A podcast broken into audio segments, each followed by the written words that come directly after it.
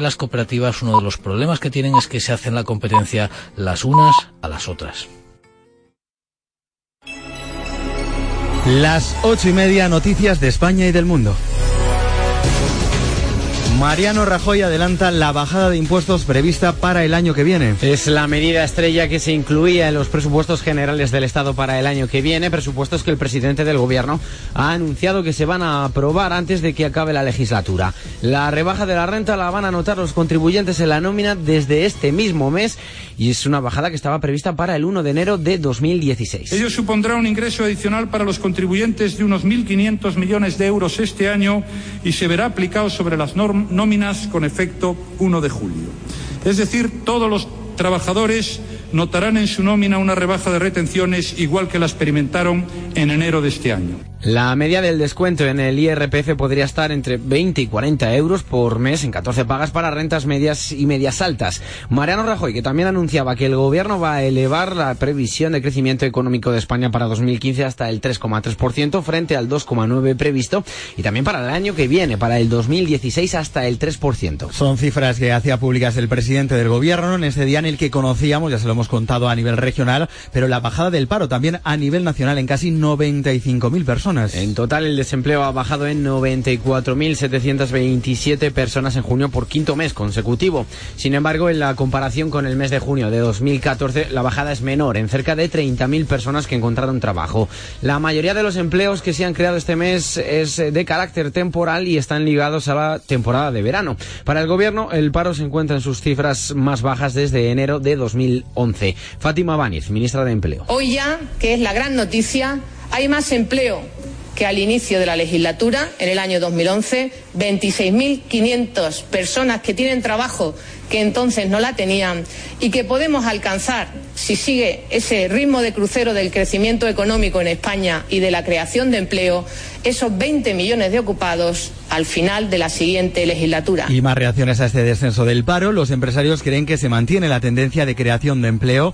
Los sindicatos apuntan que es el peor dato de junio de los últimos tres años y creen que los puestos de trabajo que se crean son precarios. Escuchen al líder de UGT, a Cándido Méndez. Solo el 7 y poco por ciento es el porcentaje de contratos indefinidos. Hay que hacer una precisión añadida.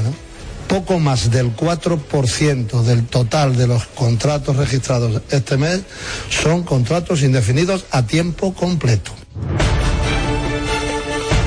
Luis Bárcenas dice que la caja B del Partido Popular existió desde 1982. El ex tesorero del Partido Popular afirma que la financiación ilegal en el partido ya era una práctica vigente en épocas de la presidencia de Manuel Fraga, también de José María Arnar y con Mariano Rajoy. Asegura Luis Bárcenas que los tres estaban al corriente de la existencia de esta caja B, al igual que los secretarios generales.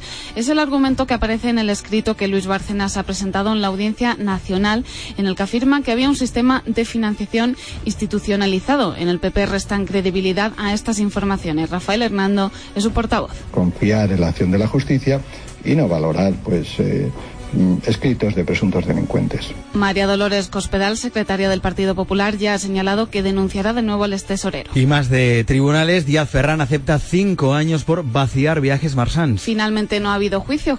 Gerardo Díaz Ferrán ha asumido su culpa por el vaciamiento de patrimonio de viajes Marsans y ha aceptado una condena de cinco años y medio de cárcel, una pena pactada con el fiscal y respetada por las acusaciones se declara culpable de estos delitos y se conforma a cumplir las penas e indemnizaciones solicitadas? Sí. Los otros nueve acusados, entre los que se encuentra el empresario Ángel de Cabo, aceptan la reducción de pena de ocho a cinco años de acusación. Esta rebaja está motivada por la colaboración de los acusados en la investigación y por permitir que se conociera el paradero de 20 millones de euros que tenían escondidos en paraísos fiscales. Sepan también que el juez ha archivado la querella contra el concejal madrileño Guillermo Zapata por los polémicos tuits con mofas sobre el genocidio del pueblo judío.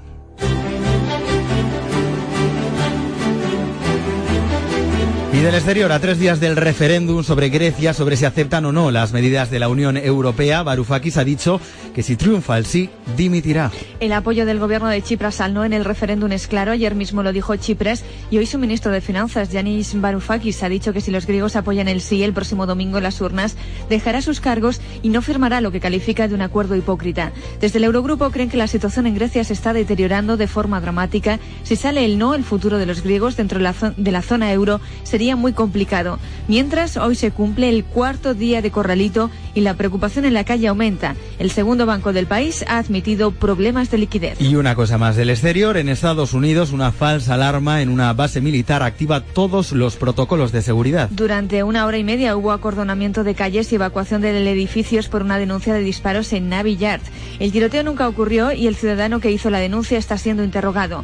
Este mando de operaciones de la Armada fue escenario de una masacre en 2013 cuando un hombre mató a 12 personas. Las 8.35 minutos de la tarde enseguida nos vamos al Magro que va a levantar su telón. Estás escuchando El Faro de Castilla-La Mancha. Este sábado, entrevista en exclusiva con el nuevo ganador de Masterchef. Celebraremos el éxito del talaverano Carlos Maldonado y hablaremos de sus dotes culinarias. No te lo pierdas, este sábado en A la Vuelta de la Esquina, con Rosa Rosado. Hola, soy Rosa Rosado. Ya que están conmigo José Talavera. Hola, ¿qué tal? Mayra Herrero. Hola. Y Juan Cuña. Hola. Les esperamos cada sábado y domingo a la vuelta de la esquina. Canta esta canción. Conmigo está la banda, sí señor. Don't worry.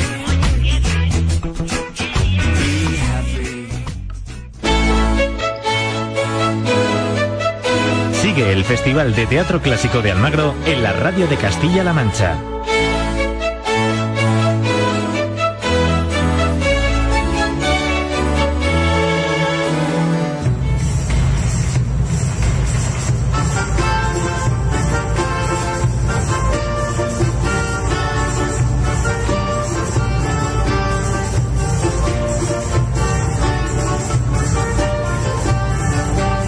Bueno, pues a esta hora de la tarde vamos a hablar un poco de nuestra tierra, vamos a hablar de Almagro porque acaba de dar el pistoletazo de salida al Festival Internacional de Teatro Clásico de Almagro en Ciudad Real y sin duda es uno de los más consolidados de todo el país y a esta hora pues toda la atención se concentra en ese corral de comedias de la Plaza Mayor donde se premia a José Luis Gómez y la magia de la radio nos va a permitir que podamos estar allí a esta hora de la tarde y les vamos a robar unos minutos hasta el que hace poco tiempo ha sido el alcalde de Almagro y ha preparado muy de cerca este festival, Luis Maldonado, ¿cómo está? Muy buenas tardes. Muy buenas tardes. Bueno, Luis, eh, usted ha sido el encargado como alcalde en estos últimos ocho años de Almagro de preparar este festival. Por eso hoy queríamos hablar con usted para que nos cuente un poquito todos los detalles, cómo se han ido preparando. Imagino que eh, con los nervios a flor de piel ahí en su, en su pueblo, ¿no?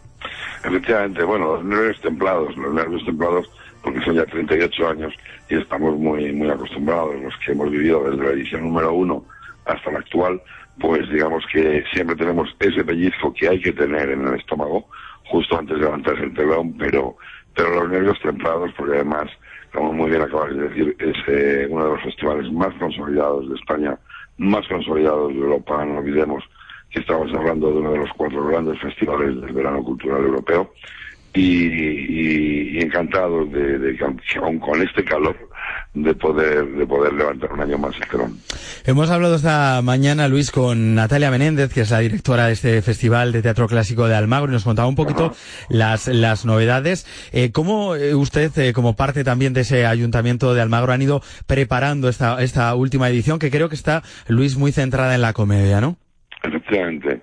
Eh, incluso el propio lema de este año, un clásico, ¿te atreves? Pues nos que atrever a reírnos, eh, incluso nosotros mismos mirándonos a ese espejo que es el escenario. Eh, la preparación ha sido, pues como todos los años, eh, dura, larga y, laboriosa, pero contamos con, un gran equipo, con Natalia Menéndez a, la cabeza, que es lo, lo, la que ha hecho posible poner en pie esta maravilla que hoy tenemos y que además arranca con, una, con un espectáculo dentro de nada, dentro de un par de horas en la Plaza Mayor, que es ese Fuente Ovejuna de López de Vega, mm, presentado por el pueblo de Fuente Ovejuna, por, por, el pueblo de Córdoba con el que ayer nos, nos hermanábamos culturalmente. Es la primera vez que, que, esta, que este montaje, que, que esta producción sale de, de, Fuente Ovejuna y se representa en un lugar que no sea el propio pueblo, con lo cual estamos emocionados y agradecidísimos. Vamos a escuchar un poquito cómo va a sonar la Plaza Mayor de Almagro esta noche con ese Fuente Ovejuna a partir de las diez y cuarto. ¿Quién mató al comendador? ¡Ah! ¡Para, para, para! ¿Por qué de mi Whis? Estamos solos. ¿Creéis que podéis negar mi voluntad? Todo esto me pertenece y hago y deshago como se me antoje. ¡Fuera de vista! ¡Vamos! ¿Pero qué haces? Ya no decís nada, ¿eh? No ha nacido villano que a nuestras armas se atreva. ¡Aulla! ¡Aulla la luna! Pues esta Fuente Ovejuna, que es la primera vez, nos comenta Luis, que se representa fuera de ese municipio cordobés por los propios vecinos, ¿no? De, de Fuente Sí, Ovejuna. Así es, son 150 actores en, en el escenario. Eh, escenario que se ha montado es propicio para ellos en la Plaza Mayor, siguiendo un poco la, la topografía de la, de la Plaza Mayor de Fontevejuna, en los distintos desniveles que ellos utilizan allí, eh, con caballos en, en escena, con, el- con agua en esa fuente que representa Fuentevejuna. Y además, bueno, pues eh, ha querido que, que la historia nos una a Fuentevejuna y Almagro, puesto que la, la función arranca en Almagro, Lope de Vega, eh, sitúa en Almagro, en, el- palacio de- del maestre de, de Calatrava, el inicio de esta obra, y desde el propio escenario se, se, se adivina el torreón real de, de ese palacio, el actual Museo Nacional del Teatro.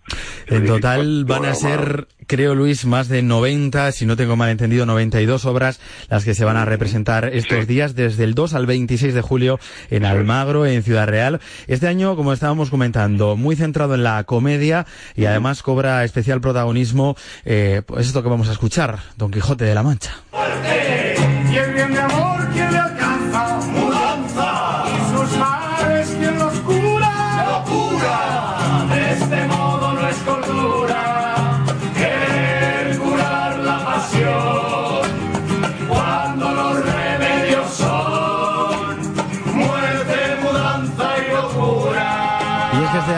podía faltar eh, Don Quijote de la Mancha, ¿no? Estamos celebrando ese 400 aniversario de la publicación de la segunda parte en un lugar del Quijote, se llama. Es una versión un poco particular, ¿no? De, Ron Lala. de Ronald Lane con producción con la Compañía Nacional de Teatro Clásico. Otra novedad, es la primera vez que, ambas compañías se fusionan y, y nos presentan una coproducción.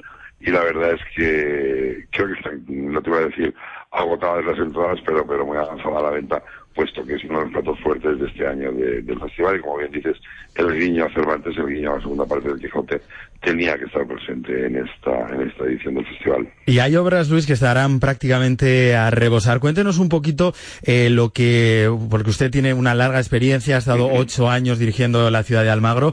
Eh, ¿Cómo, eh, digamos, la, la ocupación hotelera, la repercusión económica que este Festival Mira. eh, Internacional de Teatro puede dejar en un municipio como el suyo? Incalculable. Ayer hablaba con, con varios hosteleros y me decían que los fines de semana ya los tenían llenos al 100% desde hace semanas. Es decir, los hoteles están ocupadas eh, de viernes a domingo prácticamente al 100%. Y entre semana estamos hablando ya a estas alturas antes de comenzar el festival, porque hay mucha gente que, que lo deja todo para última hora, ¿no? Y que, y que se presente o que a lo mejor viene sin intención de quedarse y al final lo hace. Perdón, entre semana estaríamos hablando ya de una ocupación en torno al 60%. Que no está, no está bueno, nada mal. No está nada mal porque tú imagínate la repercusión eh, económica y social que esto representa. Ten en cuenta que hace ya casi un mes que tenemos trabajando aquí a todo el equipo técnico, todo el staff del festival que estamos hablando entre, entre los técnicos de la Compañía Nacional del propio festival, más las contrataciones que se hacen durante este y que hace ya pues eso, casi 15, 20 días que están trabajando aquí más de 80 personas, con lo cual, eh, más todas las que se contratan a partir de hoy para la atención de los distintos espacios de recepción, taquillas, eh, acomodadores, eh, es tremendo, no solamente para Almagro, sino para toda la comarca, puesto que Almagro, aun siendo uno de los eh, municipios de Castilla-La Mancha con mayor número de plazas hoteleras, creo que en este momento estamos rondando las mil plazas, eh, Almagro se desborda y son también los hoteles y casas rurales y distintos alojamientos de la comarca los que también se benefician de este magno acontecimiento. Claro, es una repercusión económica, digamos, de prácticamente la mitad de la provincia de Ciudad Real, de Ciudad Real ¿no? Sobre todo la zona, la zona de Almagro. Y si le Sí, parece, el Luis, vamos, se llena, dime, dime. vamos a escuchar una obra más de cómo va a sonar eh, su ciudad como almagreño. Vamos a escuchar porque creo que viene uno de los mejores directores de teatro a nivel internacional, es Tim Robbins, con este Sueño de una noche de verano. ¿Qué hacemos aquí? Soñé que una serpiente me devoraba el corazón y os habíais conjurado los tres para hacer de mí el objeto de vuestras burlas. Diríase que una ilusión de los ojos me hace ver las cosas dobles. Lo siento, yo también. En el asombro en que estoy, medio dormido y medio despierto, os juro que no puedo deciros cómo hemos venido aquí. Sueño de una noche de verano con Tim Robbins, que creo eh, también, Luis, que va a estar eh, muy presente dando masterclasses, ¿no? Eh, por allí clases de, de teatro, pues aficionados y actores también profesionales. Sí, mira, esto, esto es, es una muestra de lo que es el Festival de Almagro.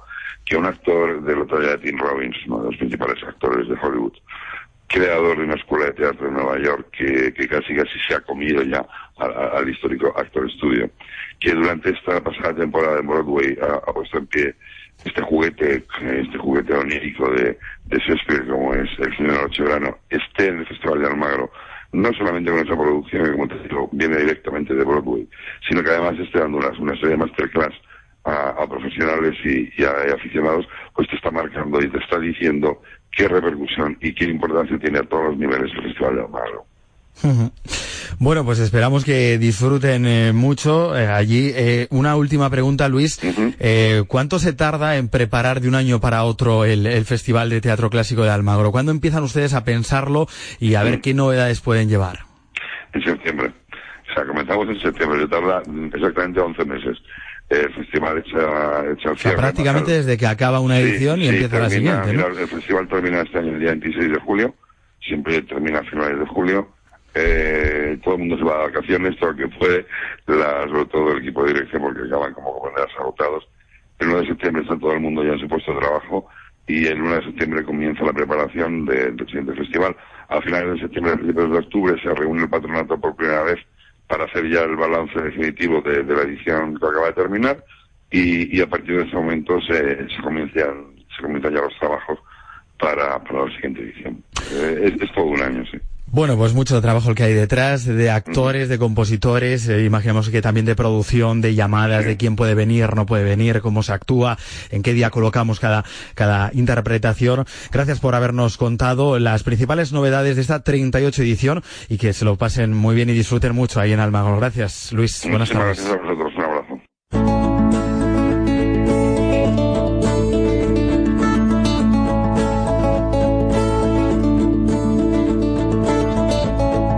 Las nueve menos eh, cuarto de la noche y seguimos hablando de teatro y además de teatro clásico porque anoche arrancaba la edición número 20 del Festival de Teatro Clásico de Chinchilla. Obras de primer nivel van a pasar por el claustro de Santo Domingo hasta el próximo 5 de julio. Beatriz Moreno. 20 años cumple el Festival de Teatro Clásico de Chinchilla con una programación de lujo. Anoche la compañía de Chapitó inauguraba el claustro de Santo Domingo con la obra Edipo, un drama convertido en comedia que sorprendió al público. Debería ser más conocido porque siempre se piensa en Almagro, que también es muy bueno, pero Chinchilla la verdad es que también trae obras muy buenas. El festival a mí me alegra cada vez que cada año que lo, que lo vuelven a hacer. Siempre nos ha gustado el teatro y la verdad es que es una oportunidad aquí en Chinchilla. Hoy más comedia con los gemelos y el viernes títeres para acercar el teatro a los más pequeños con Los sueños sueños son, pero hay más. Sonia de la Banda es la directora cultural de Albacete. El sábado tenemos nuestro plato fuerte, eh, Ojos de Agua, un monólogo de Charo López, una magnífica actriz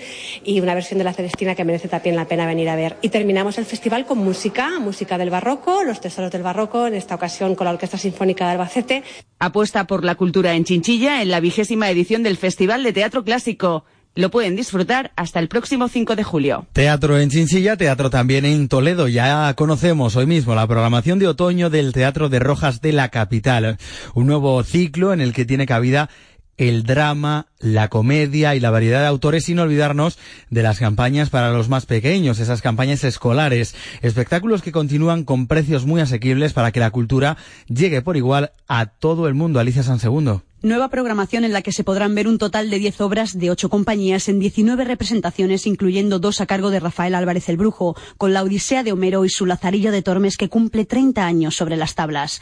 Variedad de género, según el director del Rojas, Francisco Plaza, que ha destacado en especial la obra de Tirso de Molina, Don Gil de las Calzas Verdes. Que curiosamente tenemos documentado que se hace el estreno absoluto mientras eh, Tirso vive en la ciudad y se hace en el Mesón de la Fruta, en el Corral de Comedias de entonces. Es muy probable que esta propuesta que veamos en, el mes de octubre de Don Gil de Alcalá sea una, una, propuesta mucho más pop, mucho más conexionada en la realidad, ¿no? en un Madrid distinto. Un cartel en el que además podremos disfrutar de clásicos de la talla de La Celestina, El Mercader de Venecia o El Médico de su Honra desde octubre hasta el mes de enero. Abonos cuyos precios continúan siendo populares y que en breve presentarán una novedad. Y en el futuro lo que queremos todavía es avanzar en, la medida en que los espectadores puedan confeccionarse sus propios, sus propios paquetes de, de espectáculos, ¿no? que puedan mezclar incluso espectáculos de danza, de música, de teatro, y esto yo, yo creo que vamos a estar muy cerca de conseguirlo en los primeros meses del año que viene. Una programación que se presenta ahora antes del receso en verano para que los usuarios puedan planificar a qué obras pueden asistir en festivales como Mérida o Almagro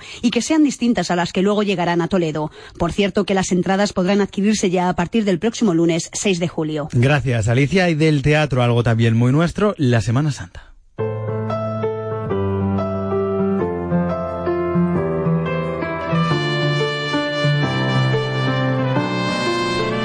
Se amplía el Museo de la Semana Santa de Cuenca, sigue creciendo. Desde hoy alberga dos tallas del imaginero conquense más importante de Luis Marco Pérez. Cuéntanos, José Manuel Maciá. Son la Virgen de la Espiga y el Sayón del Amarrado que será la primera imagen del museo que tenga que salir para procesionar en la Semana Santa de Cuenca. Cristina Pardo es una de sus informadoras. El sayón de la Hermandad de nuestro Padre Jesús amarrado a la columna, que sigue desfilando cada jueves santo por las calles de esta ciudad. Lo sacarán de aquí y lo prepararán para desfilar en la procesión de paz y caridad. Son dos tallas de Luis Marco Pérez, el imaginero conquense más importante. Porque tras pasar la guerra civil se le encargaron muchas obras que desfilan actualmente en la Semana Santa. 19 de los 42 pasos actuales son obra suya. Escuchábamos a Rubén Serrano, guía del Museo de la Semana Santa de Cuenca, que dedica un gran espacio a la vida y obra de Luis Marco Pérez.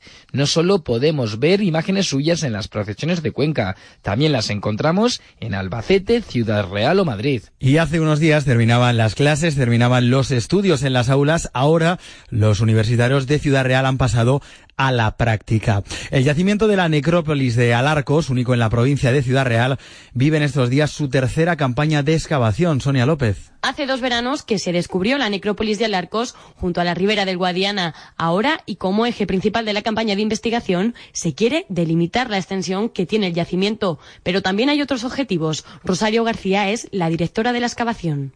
El objetivo es documentar cómo es una necrópolis ibérica en esta zona y concretamente la necrópolis ibérica de, de Alarcos.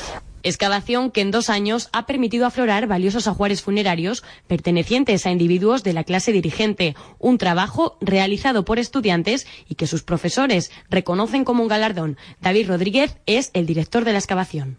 Es un premio, vienen gratis como voluntarios a trabajar al sol y además pues muy contentos pero que ellos consideran como una aventura. Una aventura, aunque a veces no puede ser gratificante, pero día tras día ya se va descubriendo. La teoría que nos explican en, en, las clases, pues al fin y al cabo es una explicación teórica, pero la arqueología es práctica completamente por lo que no faltan ni las ganas ni el interés por descubrir cada detalle. Hasta el próximo 7 de julio esta campaña estará en activo. Después las zanjas se cubrirán de nuevo para que el yacimiento esté protegido por la tierra. Y en este 2 de julio estamos de celebración, estamos de cumpleaños de Ángela Fernández. ¿Qué cuántos cumple? 100. Nació en 1915, la vida nunca le dio la oportunidad de aprender a escribir y leer, pero es la viva demostración de que nunca es tarde. Ángela Fernández cumple hoy 100 años. Yo de joven no he podido ir al colegio nunca, porque entonces no como ahora que hay que ir a la fuerza, pero entonces pues no íbamos, porque nos decían que no íbamos a ser ni maestras ni abogadas a guardar guarros de lo que podían. Poco a poco va cogiendo maña con el bolígrafo y su tesón y constancia se han convertido en todo un ejemplo. Ángela es alegre, divertida, con genio, le gusta ver por la tele el fútbol y los toros. A la hora de comer tiene algunas manías. Es el pecado que menos me gusta. Hay que comerlo porque tenemos que comerlo pero porque me gusta, ¿no? Realista, mitad en serio, mitad con retranca, dice que no aspira a eternizarse en la tierra. Poco, poco. Poco, es muy cansado esto, vivir tanto tiempo. Hoy en la residencia San Julián, de ventas de San Julián, donde reside, hay fiesta por todo lo alto, convite, como dicen sus coetáneos, hay velas y cumpleaños feliz. Ángela está demostrando que es importante dar años a la vida, pero todavía más dar vida a los años. Bajo el lema La Biblioteca de Castilla-La Mancha es también para el verano, se ha presentado la nueva programación dirigida a todos y a todas. Amplía su horario y muestra una gran variedad de exposiciones junto a los centros de interés que estarán disponibles durante la época estival. Noelia García. La Biblioteca de Toledo va a mantener el mismo horario para el verano al contrario de lo que se ha hecho en años anteriores y también amplía el horario de la sala infantil. Además, el préstamo de verano tendrá una duración de 30 días para todos los materiales hasta el 15 de septiembre, según ha destacado Juan Sánchez, director de la biblioteca. Mantenemos el mismo horario de ocho y media de la mañana hasta las nueve y media de la noche. Eso es muy importante, aunque no se sustituye el personal durante vacaciones, etcétera. Hacemos un gran esfuerzo. La sala infantil amplía y en lugar de estar abierta solo por la tarde, abrimos también por la, por la mañana. O sea, la sala infantil está abierta de 11 a, a 14 y de 16 a 21. Y desde este jueves se pone en marcha la iniciativa Libros Solidarios, Libros con Corazón, dentro del programa Biblioteca Solidaria, que acoge donaciones de libros y revistas que se repartirán en residencias de mayores, hospitales y centros para jóvenes. Asimismo, la biblioteca continúa su proyecto Libros con Pan, que consiste en llevar un kilo de alimentos que compensa una posible sanción por retraso en la entrega de material. También se puede colaborar sin necesidad de estar sancionado. Por otro lado, desde la biblioteca se fomentan los programas para atraer a los jóvenes como leyendas que unen jóvenes y territorios seleccionado para una convocatoria de subvenciones de la UNESCO para que vean la biblioteca como un lugar no solo de estudio, sino de encuentro y convivencia.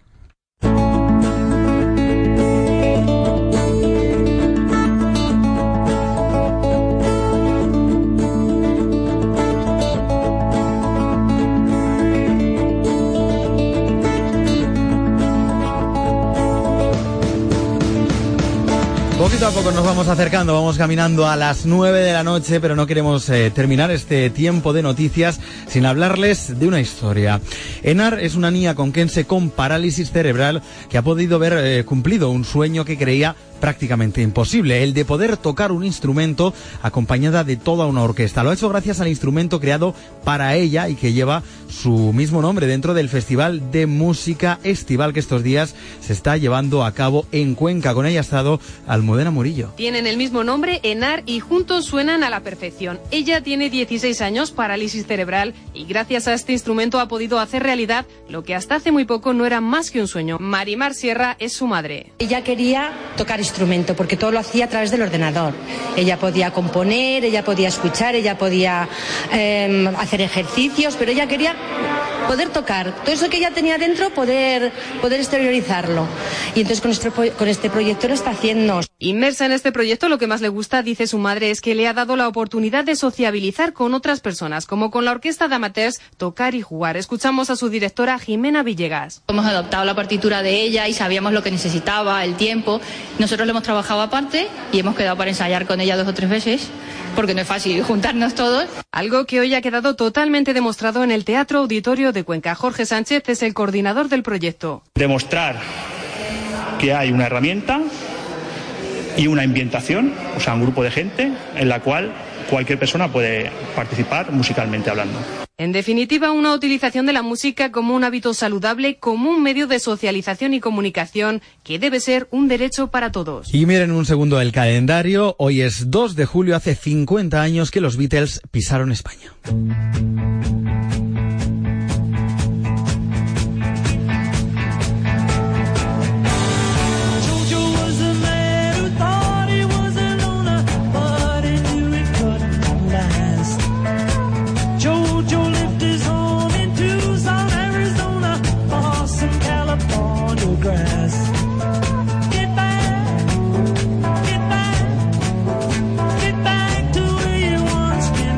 Día como hoy, un 2 de julio de 1965, llegaba a España el inmortal cuarteto de Liverpool para dar sus dos primeros y únicos conciertos, Madrid y Barcelona. Todos además, salvo Paul McCartney, bajaron de ese avión con las gafas de sol puestas. Un minuto con los Beatles y enseguida actualizamos toda la información de Castilla-La Mancha.